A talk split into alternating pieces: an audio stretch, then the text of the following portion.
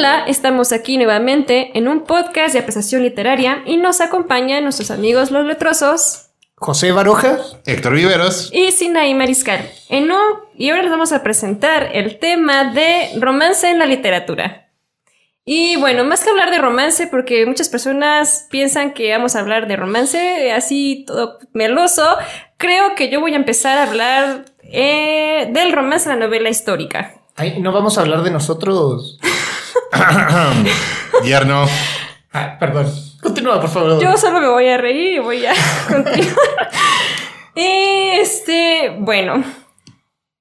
Creo que la primera novela histórica que se me viene en la cabeza ahorita es Los Pilares de la Tierra de Ken Follett, que se desarrolla en la Edad Media, en un mundo de reyes, damas, caballeros, pugnas feudales, castillos y ciudades, pero sobre todo habla de amor y la muerte. Es una historia muy interesante y sobre todo muy pasional que la verdad se me hace muy interesante la forma en la que siempre se desarrolla la historia, que es como una mezcla como de 18 personajes principales y hacen ahí todo un zafarrancho de buena literatura. ¿Y, relaciones tóxicas? Y muchas relaciones tóxicas. Sí, de, hecho, eso es, muy interesante, el, cómo el romance se mete en estas obras que son, bueno, digamos, de subgéneros distintos, pero que te termina ayudando a empujar el, desarrollo de, de personajes, de tramas y de todo. Porque no estamos hablando de la novela rosa, sino que estamos hablando de novela histórica que mete el romance como algo adicional, cosa que tú hablas mucho en, uno de tus manuales también, Héctor. Sí, en el cuarto manual de las lecciones para volar mal aprendidas, en novelas por género, hablo de que es muy buena idea en cualquier novela que escriba, ciencia ficción, fantasía, meter una trama o subtrama romántica. Eh, de hecho, el caso más extremo que, que se me ocurre es El planeta de los simios que es un novelón de ciencia ficción, por favor no le hagan caso a las películas, lea la novela que curiosamente es francesa, donde, donde acaba viendo una trama romántica interespecie. Así, así de, de, grueso. Eh, eh, lo, que, lo que siempre he dicho, que hay que mantener, manejar con mucho cuidado las tramas y subtramas románticas, y sobre todo cuando la trama es completamente romántica, cuando la novela no es que tenga una trama romántica, sino que la novela es la trama romántica, hay que tener mucho este, cuidado porque cada persona tiene una idea del amor completamente distinta. Y desgraciadamente, desgraciadamente, en la literatura las relaciones sanas, respetuosas, equilibradas, recíprocas, no funcionan. No, no, hay si no hay drama, no la quieres leer. No quieres leer que hay una pareja feliz, que es feliz siendo maduros y felices los dos. No, no, tiene que haber drama. De hecho, hay grandes sagas de romance en la literatura que romantizan la altísima toxicidad de sus protagonistas. Por favor, la pareja de, de, de The Notebook, de, de, Spark, existe la película, eh, no se me antojó el libro después de ver la película, son la pareja más tóxica que he visto en el cine en muchísimo tiempo. Sí, de hecho, ¿por qué, por qué seguir juntos? porque peleamos y nos, y nos conciliamos después. Y, de hecho, estaba pensando que es una fortuna que eso funcione precisamente en la literatura y no en el plano de, la realidad, digamos. Aunque parejas tóxicas hay, eso para qué vamos a estar con cosas. Sí, claro que sí. De hecho, Nicholas Sparks ha escrito puras novelas de romances tóxicos. A mí no me gusta ninguna de sus novelas y tampoco sus películas. Sí, de hecho, le he tenido mucha flojera, pero precisamente no les puedo decir que es una mala idea porque los libros venden muchísimo. Sí, o sea, The Notebook. De hecho, se ha convertido hasta en referente de película.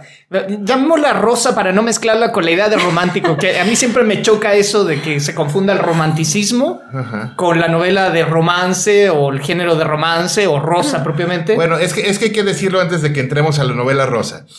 Eh, lo que se refiere con romántico, y hay que decir que el gótico es el último coletazo del romántico, eh, romántico se refiere eh, primero a la tradición romana, luego a una forma de poesía, la poesía romance, que es una forma métrica, que es una forma estilística, y luego a partir de que termina la Edad Media, después de que llega el mecanicismo, el racionalismo, Descartes y decir que todo puede ser medido y calculado, llegaron los románticos, los neorrománticos, a decir que no, que ni madres, que la pasión manda y que y romántico es todo aquello donde el sentimiento y la pasión rebasa los límites y rebasa lo prescrito por la razón. Sí, ahora de todas formas hay que tener ojo porque de esos románticos que, empiezan a aparecer, también se hacen subdivisiones como los románticos alemanes, los románticos franceses, los románticos negros, y empieza una serie de divisiones que la verdad se alejan un poco de la idea que hoy en día la gente lo coloquial habla de romántico. Por eso, por eso hago la, alusión. Sí, de la novela rosa, porque si nos ponemos a, lo que es el romántico romántico, este Drácula es una novela romántica. Exacto. Y Madame Bovary es una novela que precisamente parodia todo lo que se estaba ya hablando de novela romántica. Pero es novela rosa. Y ahí es muy interesante lo que plantea Sinaí sobre Ken Follett, porque cómo él trabaja el tema del romance eh, en, este género y así podemos nombrar otros autores que también toman el romance como excusa para desarrollar otra, otro tipo de tramas. Y no solamente una excusa, sino que es como el empuje de toda la historia, porque sin la, pasión, exactamente, sin la pasión que está narrando, la historia no, definitivamente no sería la misma. No, y de hecho, toda la crítica social que llena la Karenina, pero, pero si no está colgada en la, tóxica de Ana Karenina, no funciona, no funciona la novela. Pero en realidad se trata de contar la situación política y social de la Rusia zarista.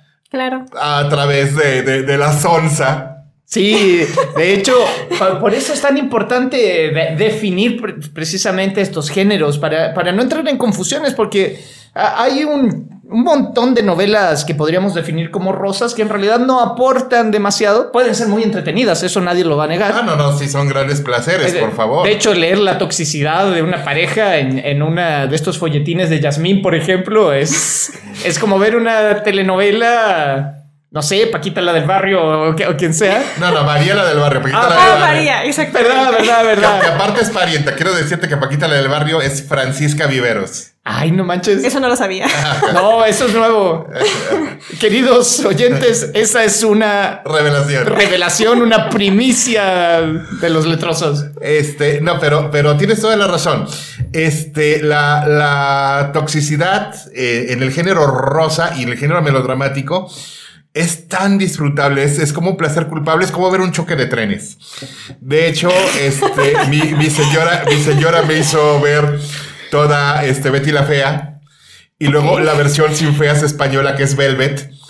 Este, sí, galería de moda con romances tóxicos y relaciones con los jefes. Es Betty la Fea sin feas y en la España, en la España franquista, la serie se llama Velvet y, la disfrutamos enormemente de, de, de cómo puede ser tan, tan, tan aberrante las cosas que hacen las personas poniendo sus, sus, pasiones por encima de cualquier pensamiento lógico racional. Porque si hubiera sido racionales, la novela dura dos capítulos, no cuatro temporadas de 20.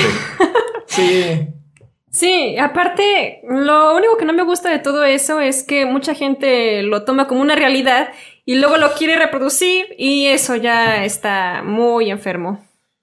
Sí, lo que funciona en la literatura no funciona para la vida cotidiana, no funciona para tener una, una, una, relación. Yo lo intenté, lo intenté cuando era un muchacho de 19 años. Este, existe la novela, se llama Zaragoza 204. Pueden encontrarla en la AP de Audacia. Sí, ah, tomen nota, por favor. De hecho, en la AP también pueden, eh, app, perdón, también pueden buscarla en Amazon. Y está muy buena, la verdad. Además, eh, eh, la trabajé yo también, así que. Es toxiquísima. Es toxiquísima. Este, realmente, este, eh, no podemos hacerle caso ni siquiera, ni siquiera a Sabina, porque, porque se oye muy bonito el verso de morirme contigo si te matas y matarme contigo si te mueres. No, no, no, así no funciona la vida, no, eso, eso es para, es para llevarlos al psiquiátrico, es para llevarlos a la cárcel, no hagan eso, no hagan eso. Sí, y de hecho está tan instalada, instalada la idea de que tiene que haber un romance de ese tipo, que de repente hay obras a las que a fuerza se la, se la, meten en algún lado, cosa de, de, conseguir venta. Y de hecho, yo he escuchado explícitamente que la razón es, pues así vendemos más. ¿Por qué? Porque llega un público que, anda en busca de todo esto. Lo cual no es malo en ficción, pero no lo lleven a la realidad. Claro, aunque debo admitir que el decir que la literatura con amores maduros tampoco debemos de sacarlo así por completo. Acá José Baroja ha escrito un cuento bien, bien bonito que se llama Exatlán y no tiene un amor tóxico, es un amor bonito. Ah, y solo porque me quiere hacer carrilla, diré que está dedicado a Sinaí, que es mi amor bonito. Así que, eh, suegro, no digas Ah, nada. No es que son un par de oques. Me, me- me da gusto verlo. Ok, ya, ya después hablaremos de, de- de las relaciones endogámicas que hay en el grupo de letrosos. Sí, después me tocará dar eh, eh, explicaciones. muchas explicaciones a mi suegro aquí instalado, a mi suegro literario. Pero volviendo al tema, este sí, una trama o subtrama romántica es muy útil, a veces es necesarísima, a veces es el pretexto para contar la historia más grande. Este, y es que un libro sin ninguna trama o subtrama romántica como que nos pierde el interés y es que eh, es lo que hace real a las personas. ¿Por qué? Porque si no hablamos de sus sentimientos, en los resentimientos que hay entre los personajes, todo se vuelve muy plano, muy mecánico, muy artificial. Porque las personas se relacionan por la- por- con las personas a través de sentimientos. Este, de hecho, lo que hace a un villano un villano es que se relaciona a las personas a través de intereses claro, o sea, las y se aprovecha de los sentimientos de las personas para intereses. Eso es lo que hace un villano.